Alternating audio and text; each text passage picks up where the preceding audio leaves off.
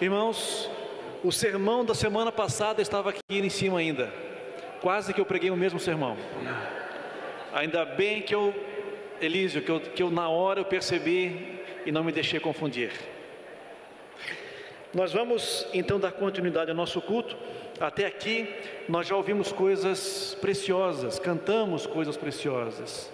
Ouvimos a leitura da experiência do filho que se perdeu e foi acolhido pela misericórdia do Pai, texto enfatizado aí pelo Caleb. Nós falamos naquele cântico: Nosso Deus é soberano, Ele reina sobre todas as coisas. A terra estava sem forma e vazia, e o Espírito do nosso Deus pairava sobre todas as coisas, e aí Deus começou a criar tudo, absolutamente tudo, porque Ele tinha o um projeto eterno de criar todas as coisas, de criar a mim e criar a você. Veja, essa simples ideia plantada profundamente no seu coração, na sua mente, ela pode te dar uma perspectiva, uma visão muito mais positiva, motivadora da vida. Então, muitas coisas que já foram ditas e cantadas e celebradas aqui estão mexendo na sua mente e no seu coração. E agora temos o momento da edificação. E nós pedimos a Deus e ao Espírito Santo que continue plantando essas sementes de vida, essas sementes de, de nova perspectiva do reino, de novas possibilidades de experimentar aquilo que Deus quer nos oferecer de forma tão bondosa e graciosa. Amém? Nós vamos abrir lá em Romanos, vamos repassar aqui, vamos revisar um texto muito conhecido por todos, Romanos 12. Romanos capítulo 12.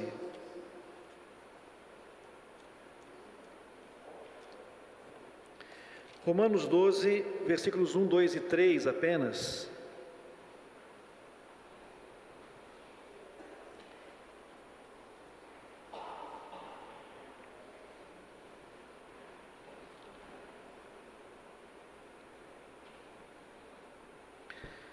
Romanos 12, versículos 1, 2 e 3. Portanto, irmãos, rogo-lhes pelas misericórdias de Deus que se ofereçam em sacrifício vivo, santo e agradável a Deus.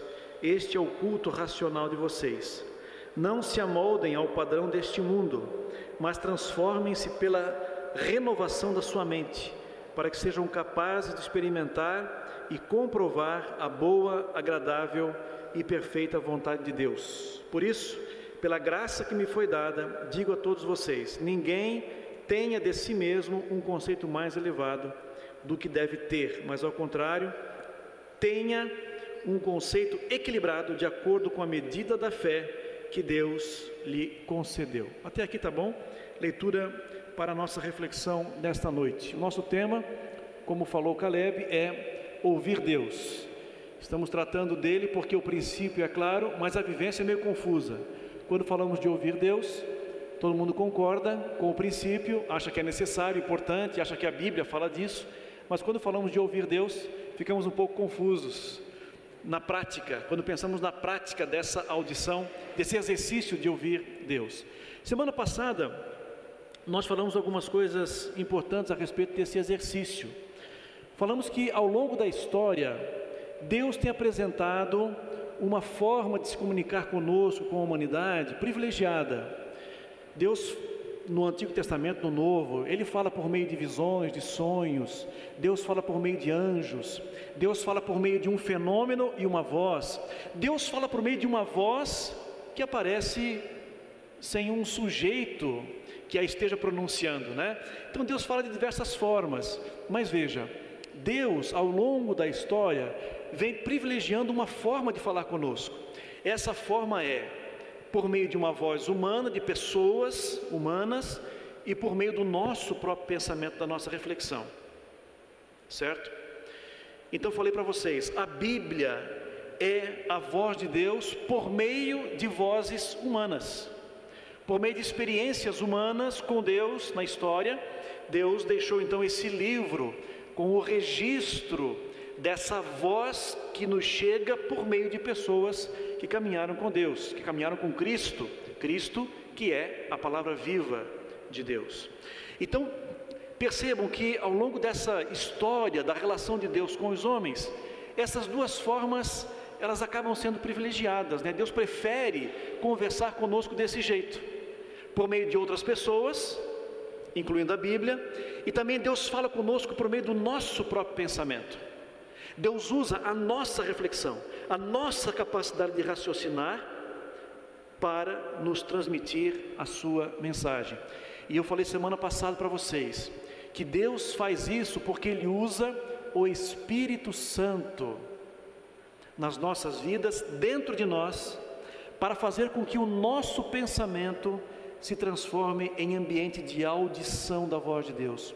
Por meio da nossa reflexão, da nossa leitura bíblica, da comunhão que nós temos com irmãos, da leitura de bons livros, o Espírito de Deus vai nos ajudando a processar essas informações para que elas se tornem realmente palavra de Deus na nossa vida, no nosso coração. Então, semana passada eu falei, a mente, a reflexão é muito importante quando pensamos em ouvir a voz de Deus. Pensar é ouvir. Mas eu quero ficar um pouquinho mais nesse tema. Eu quero ficar um pouquinho mais nesse tema do uso da mente. Por quê?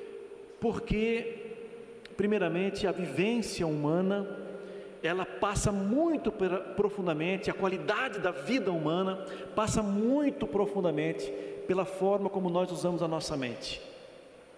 O Milton, John Milton vai dizer: a mente é um lugar em si mesma. Em si mesma, ela pode fazer do céu um inferno, e do inferno pode fazer um céu. A mente, ela pode transformar o céu em inferno e o inferno em céu. Pode. A mente é esse lugar.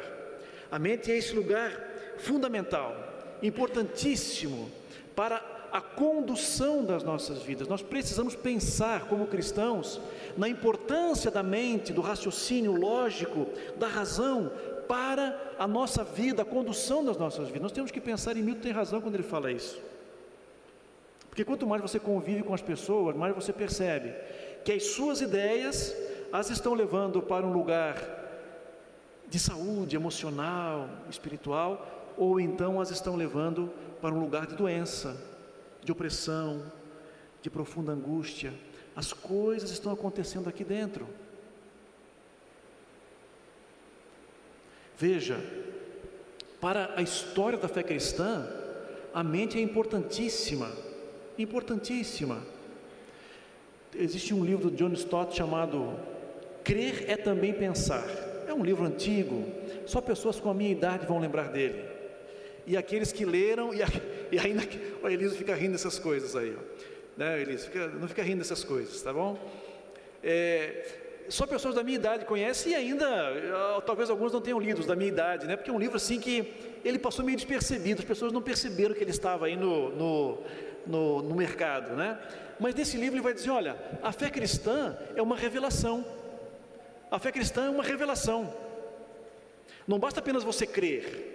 Quando você pensa em fé cristã, experiência com Deus, não basta apenas você crer. Você crê em um conteúdo específico. Você crê à medida que você entende, compreende quem é Deus, o tipo de relação que Ele tem com a humanidade, o que Ele está fazendo com a humanidade, quem é Jesus, o que Jesus veio fazer, o que Ele continua fazendo por meio da ação do Seu Espírito. A fé cristã é revelacional. Se ela é uma revelação, então ela tem que ser compreendida também, Ele vai dizer. Então não faz sentido nós não valorizarmos o pensamento, não faz sentido você ter uma fé e você caminhar com Deus sem entender a importância do pensamento, de conhecer, de refletir, de ler a Escritura, de ler outros livros, de se aprofundar nessa fé. Você vai ver que a igreja cristã, ela, ah, nos primeiros momentos da sua história, ela produziu credos. O mais conhecido, por exemplo, é o credo apostólico, né?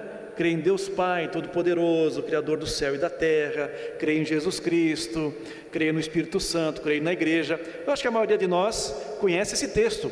O credo era um, foi um texto criado justamente para resumir essencialmente a fé cristã, livrando-a de pensamentos equivocados. Olha, nós cremos nisso.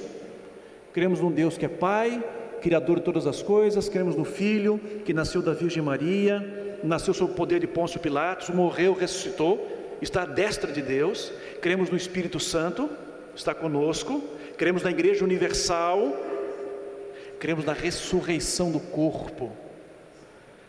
A igreja criou esses documentos justamente porque existe um conteúdo da fé. Tem uma música do Gil que diz assim: andar com, andar com fé eu vou, que a fé não costuma falhar. Não tem uma música dele assim? Anda com fé eu vou, que a fé não costuma falhar. Nessa música, a fé pela fé basta, mas para nós não basta. Para nós não dá apenas a fé pela fé. Nós precisamos que a fé seja a fé no Deus Pai, no Deus Filho e no Deus Espírito Santo dentro daquilo que a Escritura nos mostra. Olha a importância da mente aí. Não é apenas uma fé, é uma fé específica, numa experiência com Deus. A importância da mente é tremenda na nossa experiência com Deus. Eu lembro aqui, de, por exemplo, da declaração de Barmen, né? Depois a igreja começou a produzir confissões e declarações de fé. Em momentos específicos da história, as igrejas reformada, luterana, protestante tiveram que produzir documentos para dar respostas à sociedade e ao mundo no qual elas estavam inseridas. E respostas aos próprios cristãos mesmo que estavam se perdendo. Por exemplo, na Alemanha nazista, a igreja confessante teve que produzir uma declaração para dizer que ela não concordava com aquela ideologia terrível. Isso aconteceu em, em 1934. A declaração de Barmen diz o seguinte: ó, nós rejeitamos a falsa doutrina de que a igreja teria o dever de reconhecer, além e a parte da palavra, ainda outros acontecimentos e poderes, personagens e verdades, como fontes da sua pregação e como revelação divina. Rejeitamos, olha a importância desse texto. Porque muita, muitos estavam concordando, muitos cristãos, a igreja na Alemanha, uma parte da igreja, estava concordando com o nazismo.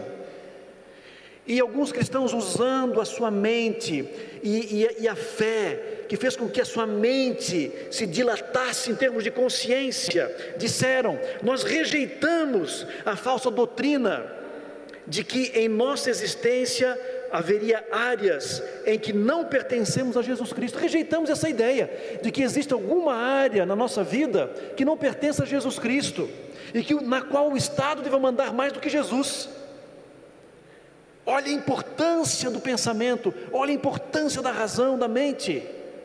Em momentos como esse, rejeitamos a falsa doutrina de que a igreja, a igreja, seria permitido substituir a forma de sua mensagem e organização a seu bel prazer, de acordo com as respectivas convicções ideológicas e políticas vigentes. Rejeitamos, como se a igreja pudesse abandonar a sua mensagem, o seu livro, como se a igreja pudesse abandonar a sua missão, a sua identidade, a sua vocação. Rejeitamos essa ideia. Isso cristãos declararam no momento extremamente difícil, conflituoso e problemático para a igreja na Alemanha. Pensar é fundamental. E é por isso que nós recebemos a razão. É por isso que recebemos o pensamento. Porque é por meio do pensamento em todas as suas camadas, até das mais profundas, aquela que nós chamamos de coração. É a partir desse mundo interior que nós somos, que Deus se comunica conosco, que Deus fala conosco que nós podemos compreender a sua mensagem, podemos compreender o quanto ele nos quer coparticipantes da transformação desse mundo, da recriação de todas as coisas, meus irmãos. O texto de Romanos é maravilhoso para essa reflexão. Ele é maravilhoso, muito importante.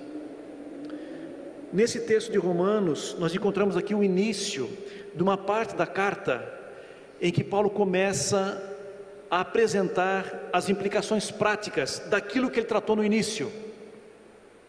Então, na discussão doutrinária, no pensamento, na primeira carta, na primeira parte da carta, do primeiro capítulo até o capítulo 11, Paulo vai falar do projeto de Deus, de como ele tratou judeus, de como ele tratou gentios, fazendo com que todos necessitassem da graça e da misericórdia de Deus. Ele vai dizer em 11:32, porque Deus a todos encerrou na desobediência para usar de misericórdia para com todos. E é por isso que Paulo vai dizer assim no capítulo 12, versículo 1: Irmãos, rogo-lhes pelas misericórdias de Deus. No 11:32, um pouquinho antes, ele diz: Deus colocou os judeus e gentios todos na desobediência, para que a graça seja necessária para todos, para mim, para vocês, judeus, gentios, não importa, todos nós precisamos da graça. E Deus construiu essa história para nos dizer: eu quero derramar graça abundante, perdão, misericórdia e compaixão sobre esse mundo e sobre a humanidade. E quando Paulo diz assim: Eu rogo-vos pelas misericórdias, ele está dizendo: Olha, eu estou pedindo algo a vocês, e a minha motivação é essa história que eu acabei de contar. Eu estou pedindo algo a vocês que Deus preparou para que vocês recebam. Deus preparou a história para que o final dela fosse misericórdia. E por isso eu peço a vocês, pela misericórdia desse Deus que se manifestou na história, ofereçam o vosso corpo a vossa vida, porque tudo está preparado, tudo foi preparado. Existe um grande drama universal preparando a oportunidade de você dizer, e de você crer, e de você se entregar, e de você transformar a sua vida num sacrifício, né? Um sacrifício vivo. Portanto, irmãos, rogo-lhes pelas misericórdias de Deus que se ofereçam em sacrifício vivo, santo e agradável a Deus, que é o vosso culto racional. Porque Deus preparou tudo e está oferecendo misericórdia, está derramando misericórdia na história humana. Agora respondam, respondam, oferecendo a vida, oferecendo o corpo de vocês como sacrifício vivo, santo e agradável a Deus. Se no Antigo Testamento o culto era realizado por meio da morte de um animal, agora o que Deus quer não é mais aquele animal, agora Deus quer você vivo. Deus quer um sacrifício vivo. Santo significa separado, consagrado aquilo que Deus quer fazer por você e em você. E é isso que Deus quer. Isso é aceitável, é isso que Deus ama. Deus quer a tua vida, a tua vida entregue, a tua vida colocada nas suas mãos, para que Ele possa fazer da sua vida, do seu corpo, da sua mente, o melhor que você pode receber ao longo da sua história, meus irmãos. Então veja, esse é o culto, esse é o culto de acordo com o texto, né? Esse é o culto racional de vocês. Racional aqui pode ser também espiritual lá no, na, na tradução grega. Esse é o culto racional ou também espiritual. Esse é o culto, ou seja, é a tua vida sendo transformada. Você já pensou nisso? Que o teu culto é primeiramente a tua vida sendo transformada? É a tua vida sendo modificada por Deus, é você fazendo coisas na sociedade impressionantes em termos de atitudes, em termos de honestidade, de amor ao próximo. À medida que você vai mostrando e se entregando a Deus, você vai cultuando a Deus por meio das suas atitudes, da sua vivência. E aí a minha questão aqui nesse texto é: a minha questão é, qual é o papel da mente nessa entrega? Qual é o papel da mente? Pelas misericórdias de Deus, porque Deus nos trouxe a misericórdia Entreguem-se como um sacrifício que Deus vai transformar e por meio do qual você vai cultuar a Deus. Qual é o papel da mente nesse processo de entregar-se como um sacrifício? Bom, aí nós temos coisas muito interessantes aqui, irmãos. O papel da mente, primeiramente, aqui, nesse texto, é não permitir a conformação. Né? Por isso que Paulo vai dizer assim, ó. Versículo 2: Não se amoldem ao padrão desse mundo, não se amoldem ao padrão desse mundo. Certo? Você vai imaginar aqui o seguinte: vamos imaginar que o mundo ofereça uma forma para você, certo?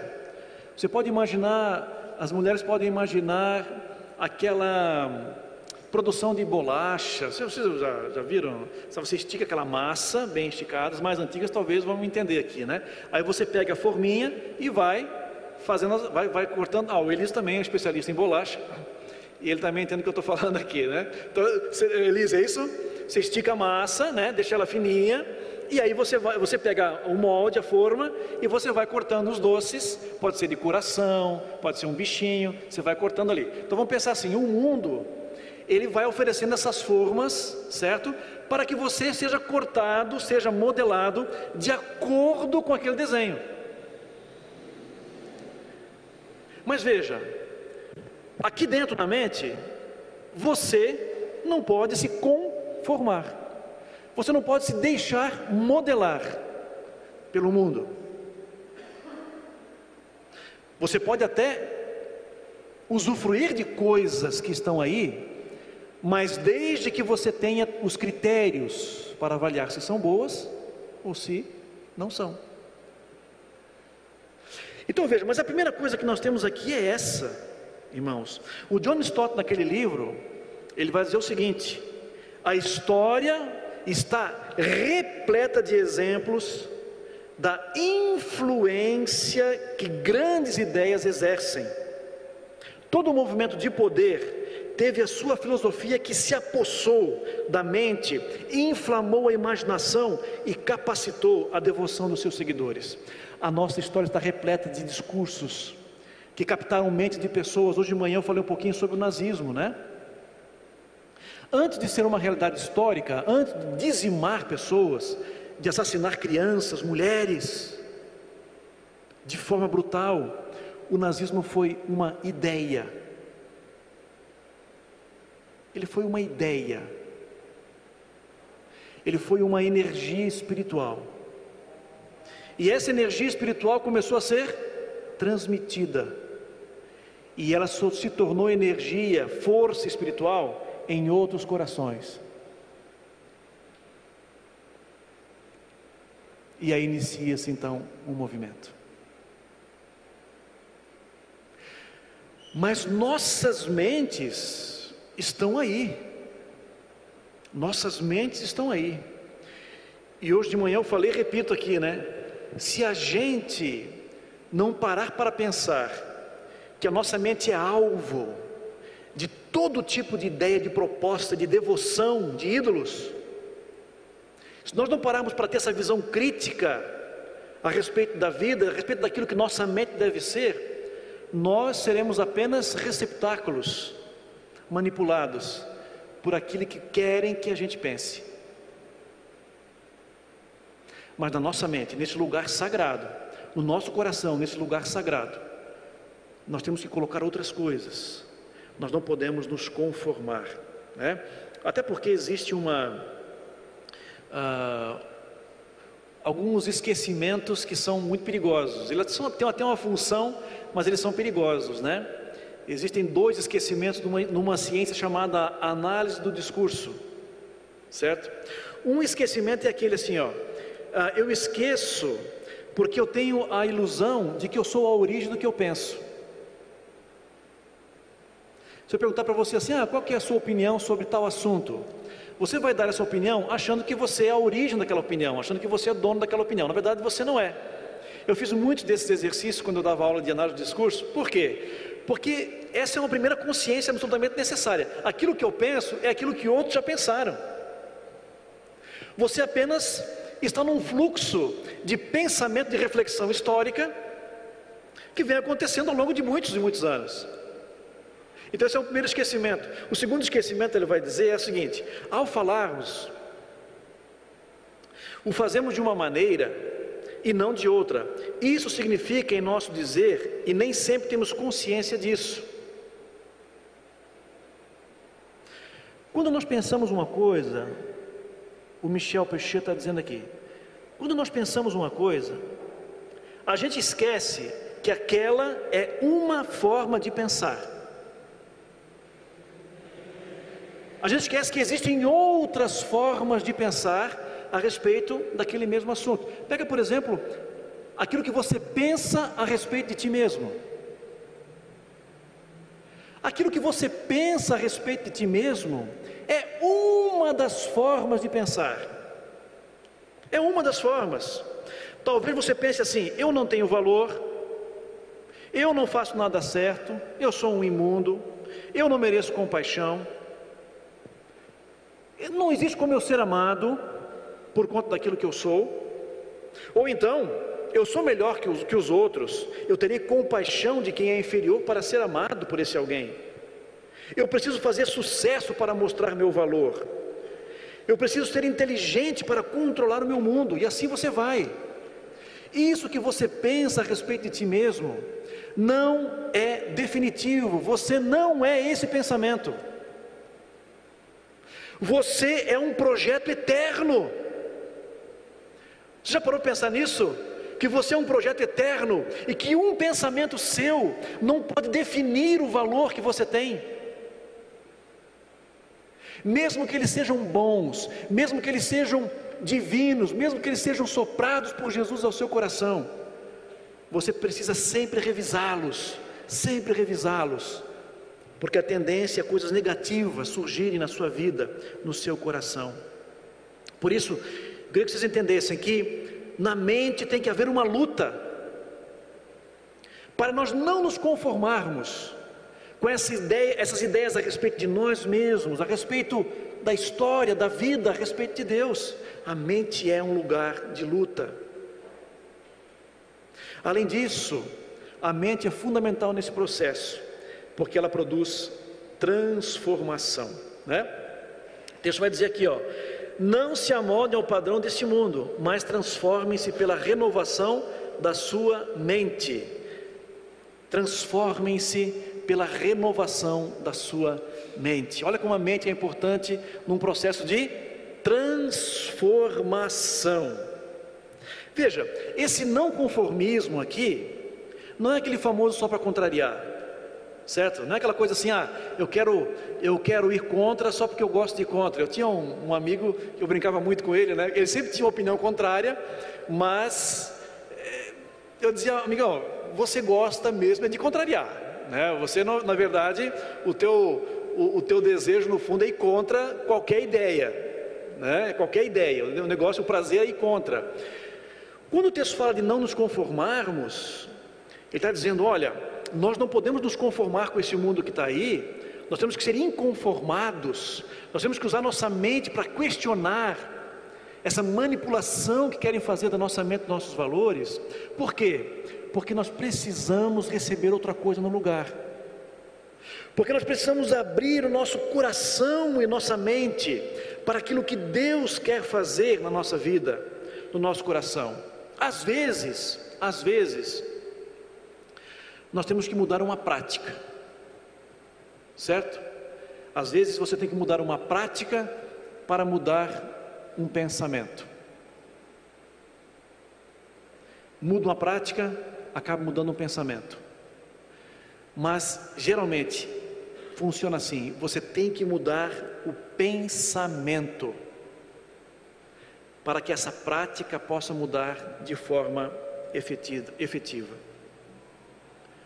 Então veja, quando nós falamos de inconformismo nesse texto de Paulo, nós estamos falando de um inconformismo para a mudança, para a transformação, para mudar aquele hábito que não é bom por um hábito que é extremamente saudável para você, para a sua família, para a sua igreja, para o seu ambiente de trabalho.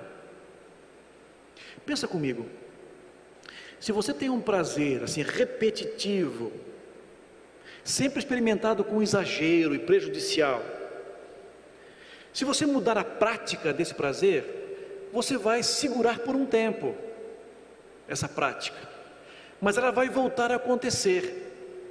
Você precisa também, além de tentar mudar essa prática, você precisa entrar no seu coração e pedir a Deus ajuda para discernir quais são os pensamentos que estão fundamentando essa prática. Por exemplo, eu preciso disso para viver. Todos irão morrer, por isso não importa o que eu estou fazendo aqui. Não importa. Eu posso ter aquilo que eu quiser, eu posso viver o prazer que eu quiser, porque todos vamos para o mesmo buraco. O sentido da vida é buscar prazer. Por que não buscar? Felizes são aqueles que estão se divertindo. Eu não, não sou feliz. Você precisa olhar para o pensamento, o valor, a crença que está fundamentando aquela prática. E obviamente que você vai pedir a Deus para que isso aconteça em sua vida, em seu coração. O James Bryan Smith, o pessoal que faz as células, está estudando o livro deles, né?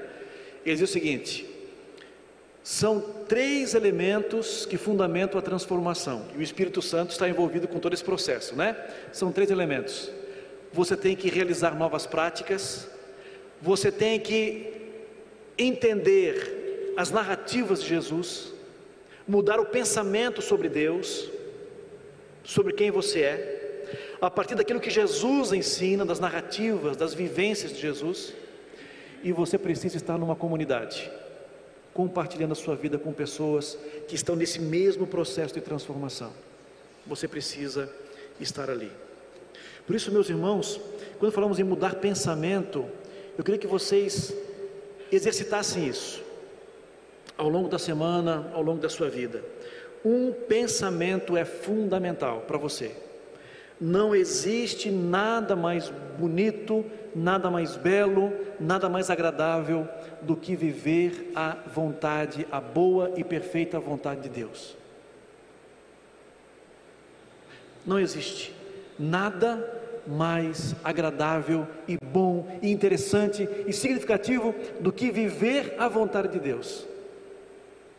E talvez você esteja pensando assim: ah, mas eu acho que não é isso que eu quero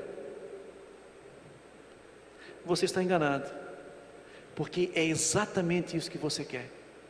Talvez você tenha lá dentro de você uma crença dizendo que não, mas o Espírito Santo quer arrancar essa crença, tirá-la com raiz e tudo, e quer colocar a confiança, a certeza de que viver o jeito de Jesus, viver a vida de Jesus, é aquilo que vai te dar profunda paz realização humana. Deixa Deus transformar a sua vida, transformando as ideias e as práticas que estão no seu coração. Então, além de não nos deixar nos amoldar, além de nos renovar, nos transformar, a mente também tem o papel de nos, nos situar existencialmente. Né? Aí o versículo 3: Por isso, pela graça que me foi dada, digo a todos vocês: ninguém tem em si mesmo um conceito mais elevado do que deve ter, mas ao contrário, tenha um conceito equilibrado, de acordo com a medida da fé que Deus lhe concedeu. Por meio da mente eu não me conformo, por meio da mente, da ação do Espírito Santo na minha mente, no meu coração, eu me renovo, eu sou transformado, por meio da mente, daquilo que Deus está falando à minha mente, ao meu coração, por meio da Escritura, de irmãos, eu me posiciono, eu sei o meu lugar na existência, eu sei quem eu sou, eu sou capaz de não pensar excessivamente a respeito de mim, eu sou capaz de, de, de não pensar também aquilo que é negativo a respeito de mim, que não é verdade. Ou seja, eu tenho uma visão equilibrada a respeito de quem eu sou. E quem são as referências? Deus Pai, Jesus Cristo. Aquilo que nós somos e recebemos de Deus pode nos posicionar adequadamente na vida. Somos pecadores, sim, sim, limitados, mas agraciados com a renovação da mente e da vida, para podermos desenvolver nossa vocação humana. Nós somos projetos eternos de vida. Nós somos filhos e filhas amados eternamente pelo Pai.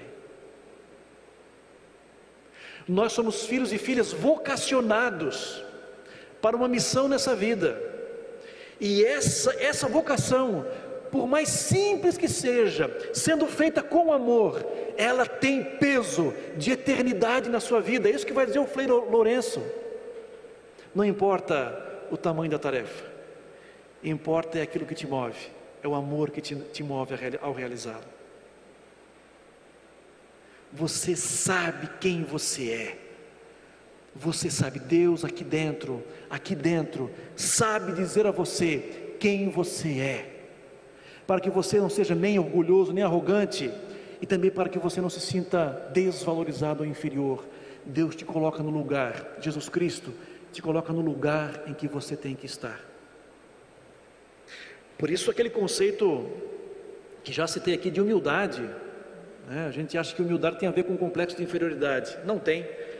A humildade, diz o Ricardo Barbosa, vista como uma virtude espiritual que nos capacita a ver e aceitar nós mesmos como somos, o mundo como ele é, os outros como são e a Deus como ele é, cria a possibilidade de verdadeiras relações profundas. Quando você aceita quem você é, quando você sabe quem você é diante de Deus, diante do irmão, quando você aceita o irmão, quando você aceita o Deus que está na sua vida, o que Ele quer para a sua vida, você começa a construir relações profundas, mas isso Deus tem que trabalhar aqui, isso Deus tem que trabalhar aqui na sua vida.